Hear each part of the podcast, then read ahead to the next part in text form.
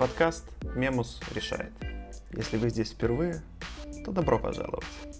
Вы попали на финал второго сезона, где мы обсуждаем Burning Man. Что такое Burning Man, не очень-то и понятно. Кажется, это смесь бездружной вечеринки и города будущего с легкой щепоткой анархии. И все это происходит в пустыне. Если вы с нами с начала сезона, то поздравляю. Сегодня вас ждет вторая порция пыльных историй и горящих глаз. Хотя глаза в подкасте не видно, они у ребят точно горят, я уверен. Первая остановка, разумеется, около невидимых единорогов. Привет, я Аня из кемпа Invisible Pink Unicorns. Но кажется, самая захватывающая история с нами случилась, когда а, два года назад мы в марте построили арт ну, то есть начали строить арт, наш перекресток, The Intersection, с тем, чтобы его отправить в июне контейнером через море. А, мы его отправили в июне, и а, дата прибытия была, ну, где-то там, не знаю, за неделю до Берна, так что мы все успевали выгрузить, довести до плая, собрать. И по мере того, как наш контейнер плыл, мы стали замечать, что он заезжает в какие-то города, в которые изначально не должен был, и а, предполагаемая дата а, прибытия отдаляется, отдаляется, и в какой-то момент мы поняли, что это уже конец Берна, и мы потеряли наш арт в море, что мы уже ничего не сделаем, и на некоторое время мы впали в уныние, потому что очень много сил, творчества, денег в него было вложено — но через несколько дней мы как-то перезагрузились и решили построить все заново. Заново собрали деньги, сделали фандрайзинговую кампанию, нам помогло а, сообщество Russian Burners, а, какие-то появились волонтеры в Сан-Франциско, которые тоже нам невероятно сильно помогли, а потом стали частью нашего лагеря. И, в общем, мы в каком-то просто кипятке а, за две недели пересобрали наш арт а, в Сан-Франциско. Просто буквально у меня был какой-то список из 27 вещей, которые надо достать где-то Сан-Франциско, а, запихнуть в наш трак. Вот, и в конце концов, ну, с каким-то опозданием, но мы все-таки сделали наш арт, и он был очень клевый, там женились люди, там проходили какие-то происходили какие-то невероятные истории, и это была просто победа-победа. Вот такая история. История долгая, поэтому садитесь, расслабляйтесь и слушайте. Настало время для меня ехать на Burning Man. Мне дали просто локацию где-то в Рино. Приезжаю туда, наверное, в полночь. Какие-то складские помещения, стоят большие машины, типа СМАЙ, всякие вот это все. Соответственно, меня встречает Саша Байбарин. Знакомимся, обнимаемся, дружимся. Вижу русских ребят, подхожу, знакомлюсь со всеми. Ребята чистят наши юрты. Тогда я не знал, что это такое. Мне просто показали, что вот это вот юрта, вот это скотч, вот так вот делай, так не делай. Соответственно, эту ночь до 6 утра мы все работали и чистили эти юрты. Часов в 5 утра. Мы расползлись все по койкам. Спали мы все на надувных матрасах под открытым небом. Мне достался, наверное, последний надувной матрас под открытым небом. В 6 утра я лег на него.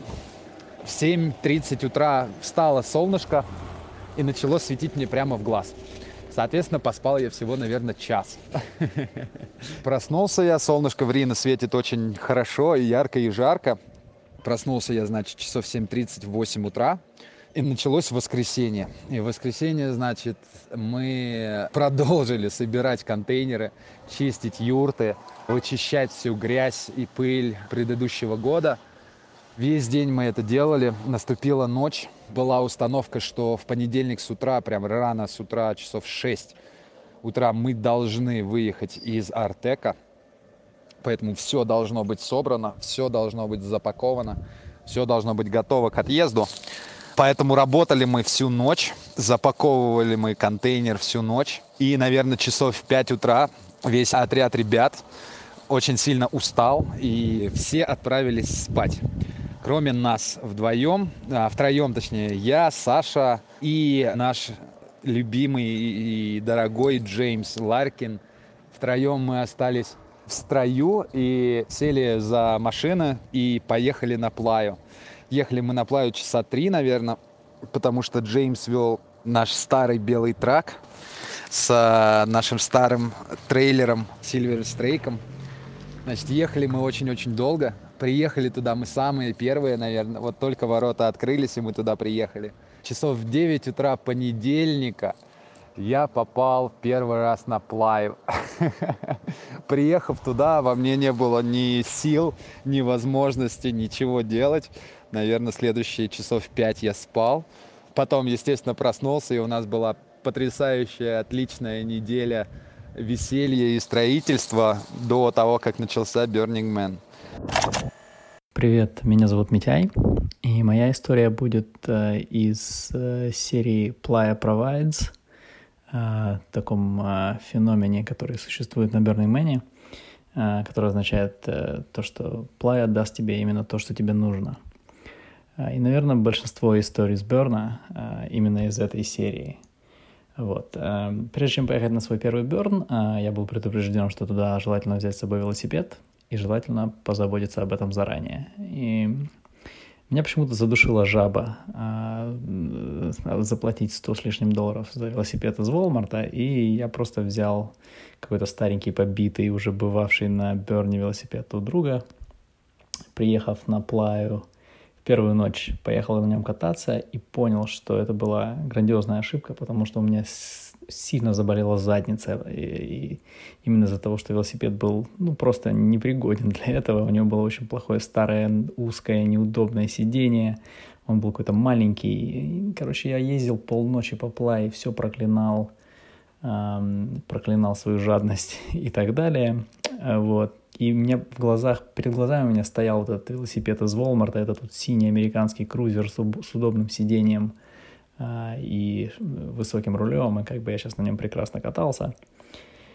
А, в общем, после ночи катания я подъезжаю обратно к своему кемпу, и тут же к кемпу подъезжает э, Арвишка, дом на колесиках, оттуда выходят какие-то ребята, э, они оказались русские, и они меня спрашивают, э, нет ли в нашем кемпе э, девушки по имени Ирина, э, для которой они везут велосипеда. Она с ними заранее договорилась, и они привезли ей велосипед.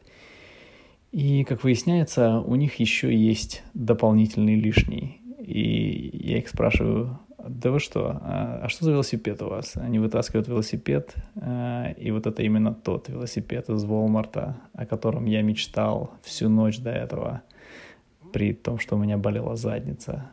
Таким вот образом я на себе испытал этот феномен Playa Provides, о котором я много раз до этого слушал, слышал от других. А, ну, короче, еще вот такая тема вспомнилась. Наверное же есть куча ритуалов, таких, которые не совсем э, массовые, да, то есть они когда-то были придуманы, изобретены, и какие-то там э, кемпы, какие-то люди их до сих пор хранят. И одна из таких тем, которая из года в год приключается, это э, пить шампанское на рассвете. То есть э, момент, когда солнышко встает над плая, это прям такой особенный момент, очень крутой. И э, люди бывалые, они вытаскивают, короче, шампусик и давай на плаю. Смотри, как солнышко встает. Незабываемое зрелище, на самом деле, очень красивое. И э, то, что приключилось э, со мной. Это я совместил где-то года три назад, совместил э, то, что показывал Плая своей близкой подруге из Москвы. И мы с ней, короче, всю ночь шарились по, по Плая, заезжали в разные кемпы непонятные. Какие-то люди инсталляции привозили посреди ночи. Э, жали грилд, чиз, э, бутерброды э, в поп-ап местечке ну, в арткаре. Короче, было куча всего, а потом на рассвете мы, короче, такие уставшие совсем. Я говорю, присаживайся, а, подруга Оля. Оля, присаживайся, я достаю бутылку шампанского, а, который припас. Она такая, what the fuck? Я говорю, Оля, вот так должно выглядеть утро на плане. И это было волшебно. Ну и тут же произошло куча разных чудес, как обычно. Подъехали друзья на арткаре, которые оказались тут же рядом, а налили нам чаю, отвезли нас куда-то. Короче, было волшебно. Это просто рандомные люди, которые там, некоторые, ну, одеваются в прикид э, какого-нибудь, э, да, там, э, священника, mm-hmm. а некоторые просто садятся, делают свою какую-то вымышленную там лавочку, значит, э, типа tell me anything, да, то есть это пространство, где ты можешь вот просто все, что тебе там на душе, выговорить. А? Вот, а поскольку на Берне ты проживаешь очень много разных историй, переживаний, эмоций, там, трипы и все такое, все такое, то это очень как бы здорово. Ну, это как, как, просто такие слушатели, разбросанные по пространству. Вот. И мне кажется, что их объединяет, что я многих таких вот... Просто я некоторым начинала кидаться на шею, начинала просто... Знаешь, ты просто случайный человек. Он ничего про тебя не знает, и никогда ничего про тебя не узнает. Ты начинаешь ему просто все рассказывать, как есть и тебе это становится очень легко. И их всех, вот с кем я общалась, их объединяет такая фишка, что они после этого какую-то тебе, как, как знаешь, э, как-то оз...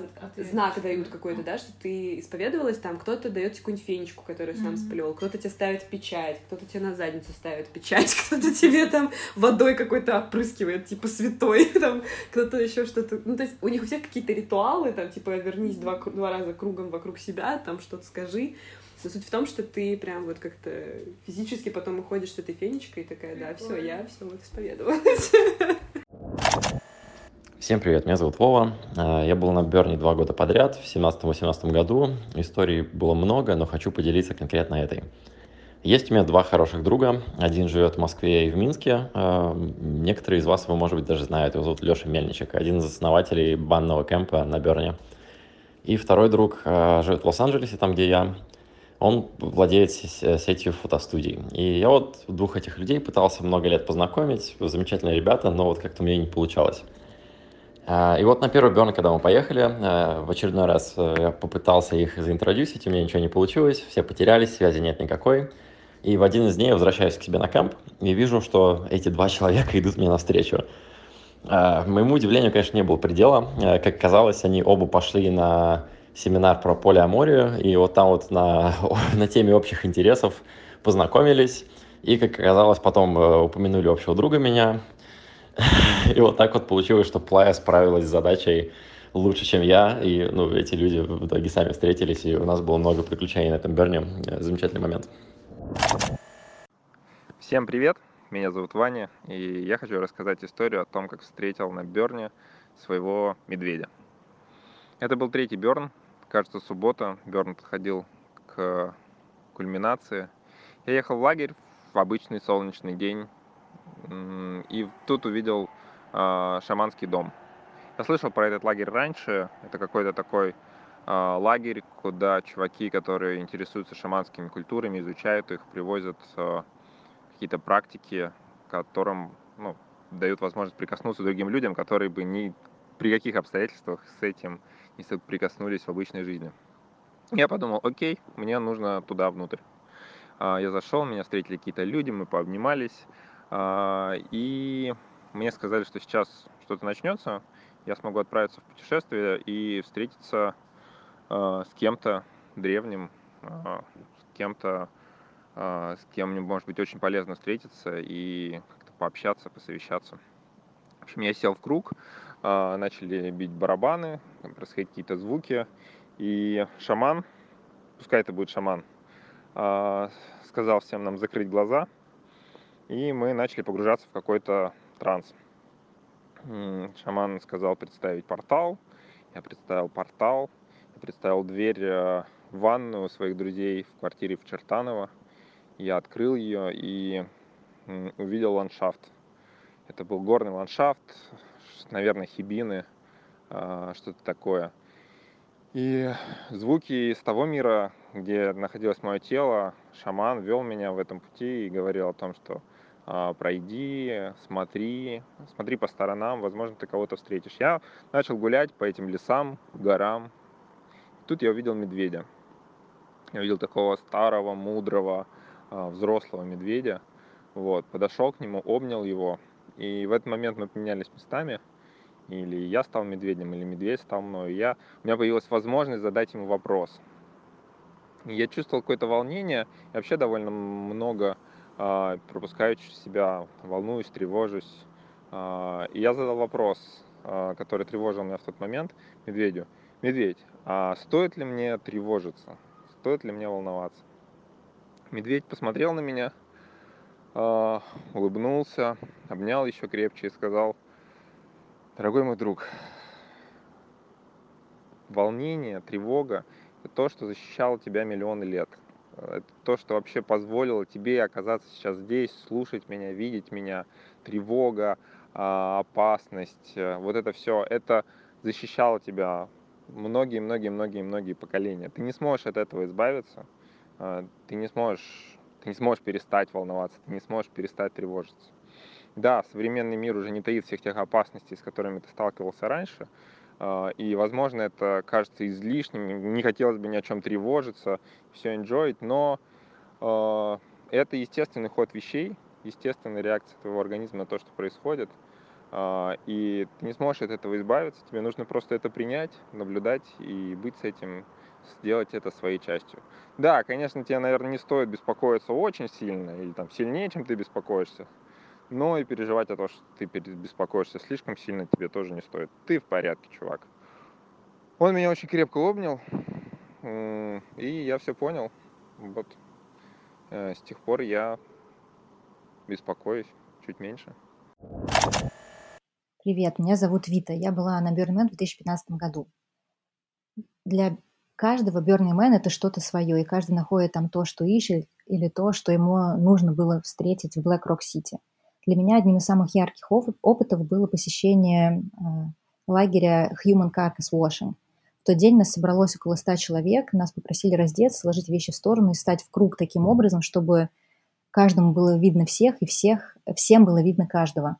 Ведущий э, этой церемонии начал с того, что попросил нас внимательно посмотреть друг на друга, без стеснения, без оценки. Он использовал метафору, что все люди как деревья, а деревьям не приходит в голову сравнивать друг друга, выяснять, у кого более густая крона, у кого более э, тонкий и изящный ствол. Так почему же мы постоянно сравниваем друг друга э, с эталонными звездами, с картинками журналов? Мне кажется, что уже так этого было бы достаточно для какого-то яркого опыта, но это было только начало. После этого нас разделили на четыре группы, и э, это были своего рода как станция на мойке машин. Это омовение, намыливание, ополаскивание и сушка. Каждый из участников должен был побывать на каждой станции в двух ролях. Тот, кто моет, и тот, кого моет. При этом каждый должен был озвучить для остальных участников свои границы. Если честно, сказать о том, что у меня нет границ, э, и отдаться этому эксперименту полностью, было довольно легко. Сложно было а, позволить себе не видеть этих границ, когда подходил каждый новый участник и воспринимать его не как пазл из рук, ног, э, груди и гениталий, а как единый силуэт, как единое тело.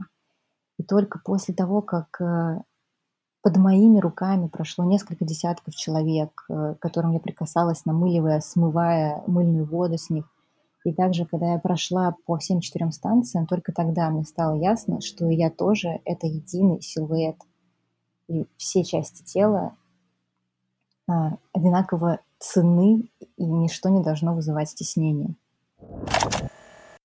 Привет, меня зовут Саша Горицкая, плавная у меня ракун, и я сейчас расскажу историю про свободу. Однажды на Берне а, мы с моим приятелем а, болтали и прогуливались а, по барам, и мы затронули такую тему, что для чего мы вообще на Берне, чем мы хотим. И мы пришли к тому, что это хорошая прокачка своих каких-то, значит, вопросиков и преодоление барьеров, которые мы сами себе наставили. И он меня спросил, говорит, Саша, а вот ты бы как бы с каким бы барьером сейчас бы распрощался, через что бы ты перешагнула? Я говорю, ну, я бы хотела бы а, перешагнуть через барьер голого тела и начать воспринимать голое тело просто как голое тело, а не как какой-то э, как, какой-то стыдный элемент. И он говорит, да, ты знаешь, в принципе, у меня тоже есть какие-то вопросики к телу, я бы, наверное, тоже когда-нибудь с этим поработал. И в лучших традициях Берна мы поднимаем наши глаза и видим, что мы стоим под вывеской Naked Bar. И мы понимаем, что это вызов, вызов зайти в этот бар, раздеться и пропустить по стаканчику какого-нибудь прекрасного алкоголя. И прекрасно посмеяться на эту тему. Мы заходим, раздеваемся, я горю от стыда, потому что я еще никогда не раздевалась в компании кучи людей для того, чтобы пропустить стаканчик алкоголя. А, мы, значит, раздеваемся, подходим к бару, мой приятель достает свою кружку и говорит, ну давай свою. И в этот момент я понимаю, что у меня нет кружки и вообще рюкзака, и вообще я пришла без рюкзака, и о, мой бог, я вспоминаю, что рюкзак с моими вещами остался где-то в начале улицы. И вот тут я поняла, что это вторая часть испытания, что сейчас одеться и выйти одетой за рюкзаком, чтобы вернуться и снова раздеться, чтобы продолжить пить, это не прикольно. Поэтому нужно выйти и пройти до конца улицы за своим рюкзаком совершенно голый. И я набираюсь смелости и выхожу из бара. И мой приятель э, да, говорит, я не брошу тебя одну в, этом, в этом задании, я с тобой тоже пойду. И вот мы идем совершенно голые по улице, среди людей. И в этот момент я понимаю, что да ну господи, всем насрать, одетая, раздетая, это всего лишь тело. И в тот момент я ощутила выход из тюрьмы, выход из тюрьмы из своей собственной головы и почувствовала себя совершенно счастливым, голым человеком. Таран! Привет, я Саша. Я супер стеснительный, поэтому ходить на мойку людей, как Вита, или гулять голым по барам, как Саша, мне духу не хватило. Но у меня был план, хотя бы немножко с этим поработать на Берне. Э, у меня был личный кутюрье Нанда, э, который, с которым мы разработали трехступенчатую программу. В первый вечер э, он сделал мне он взял мою футболку белую и сделал из нее, типа, отрезал рукава, отрезал ворот и сделал из нее тэнк-топ с разрезами на груди и на спине. И вечером, соответственно, у меня просто были какие-то штаны обычные, это футболка и шуба. На второй день ставки повышались. Э, я все еще одел футболку под шубу, шубу, но у меня были заготовлены э, блестящие лосины с таким э, зелено-серебряным принтом, как у Аквамена. Я долго ломался, Нана сказала, что будет окей. Э, ну, в общем, я тусил в таком наряде. И в третий день, это был день проверки меня. Э, я, я выкинул футболку, оставил только шубу на голое тело, и у меня были серебряные э, блестящие трусы, которые, там, бренда Revolver, которые мне очень рекомендовали в моем кемпе. Я опять долго сомневался, Нанда говорит, все нормально, э, и мы отправились тусить на арткар в виде овцы, который подъехал прямо к нашему лагерю. Я поднялся, катался на этой овце и смотрел, как сжигают искусство, и в тот день э, мне сделали максимальное количество комплиментов моей заднице. Я хоть понял, что не зря ходил на сайклинг.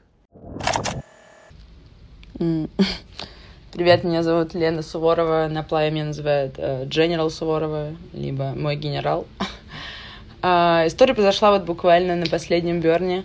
А, это было утро воскресенья. Утро воскресенья — это день после сожжения Мэна, и следует после ночи, когда все кидают в огонь все, что у них осталось, включая энергию, силы, друзей, себя, в общем, не жалеют.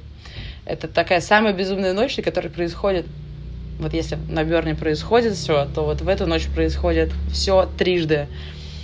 А, и, в общем, утром после этой ночи я возвращаюсь в лагерь, оставив друзей, которые решили пешком гулять и находить приключения. И я приехала в лагерь, потому что подумала, вдруг в нем есть завтрак. Вот. Так как лагерь есть дежурный, то была небольшая надежда, что они проснулись, если спали, и сделали нам вкусный завтрак. Вот, в общем, я приезжаю в лагерь и вижу там следующую сцену. Кухня просто полностью пуста от продуктов практически. но в ней, значит, сидит девушка на стуле в костюме таком большом зайца с огромными ушами, торчащими над головой. Рядом стоит девушка с перьями, такой огромной шапкой, там, даже не то что вождь, я думаю, президент всех племен. Вот, какой-то мужчина полуголый в стрингах, э, которые на плечи вообще натянуты. Парень, разрисованный краской. Ну, и, ну, в общем, такие персонажи просто невероятные. И они смотрят на что-то, что лежит на столе, и восклицают что-то типа «Да ладно! Офигеть! Вот это да!» То есть, ну, на Берне ты, в принципе, постоянно удивлен. Но здесь было какое-то просто зашкаливающее удивление. И мне, естественно, стало интересно, что там может быть. Вот. В общем, я подхожу, а в центре стола стоит килька в томате. Привет, я Аня Пирогова. Я расскажу историю про то, а, как все случается и сбывается наилучшим образом а, на Man. Мне нужно было как-то добраться а, с Берна в Сан-Франциско. И моей подруге Юлечке тоже. Мы приехали с ребятами на каком-то РВ, но обратно мы уезжали Э, позже, после разбора лагеря. И никто из наших знакомых э, не ехал в нашу сторону, поэтому как-то утром мы решили эм, написать э, на табличке, написать таблички «Не дырай ту Сан-Франциско» и пойти вместе с ними на танцпол, потому что на танцполе бесконечно кто-то с нами знакомился. Вот, и я сидела в, под тентом в лагере и писала табличку, и мимо проходил мой приятель и спросила, что ты делаешь? Я сказала, что я пишу табличку, чтобы пойти с ней на танцпол, потому что мне нужно доехать до Сан-Франциско. И он сказал, о, я еду в большой машине, у меня я еду один, у меня куча места, давай я подвезу тебя и твою подругу я подумала, ого, как здорово. И э, поняла, что вопрос решен. Но мой следующий вопрос был, это э, где-то э, остановиться в Нью-Йорке, потому что я летела на несколько дней туда, и мне хотелось пожить у кого-то из бернеров, а не оставаться в холодной бездушной гостинице. Э, поэтому я перевернула табличку, начала э, писать а, этим же маркером, что I need a place to stay in New York. И мимо проходила одна классная девчонка из нашего лагеря, с которой мы почти не успели пообщаться, хотя мы ночевали в одной гекс-юрте. И она тоже спросила, что я делаю, и я сказала, что, представляешь, тут у меня сбываются мечты очень быстро, и я вот нашла себе райд в Сан-Франциско, а теперь а, пытаюсь понять, у кого мне погостить пару дней в Нью-Йорке. Она сказала, о, а мы же живем в Нью-Йорке, а, ты точно должна поехать к нам. И через неделю я уже гостила у ребят и проводила изумительные каникулы в Нью-Йорке.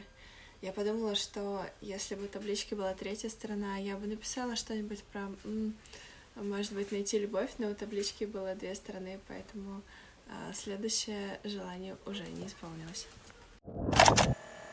Ну вот и все. Добро пожаловать на конечную остановку. Дефолтный мир. Наш поезд с голосами Берна дальше не идет. Но если вам понравилось, то можете прокатиться еще раз.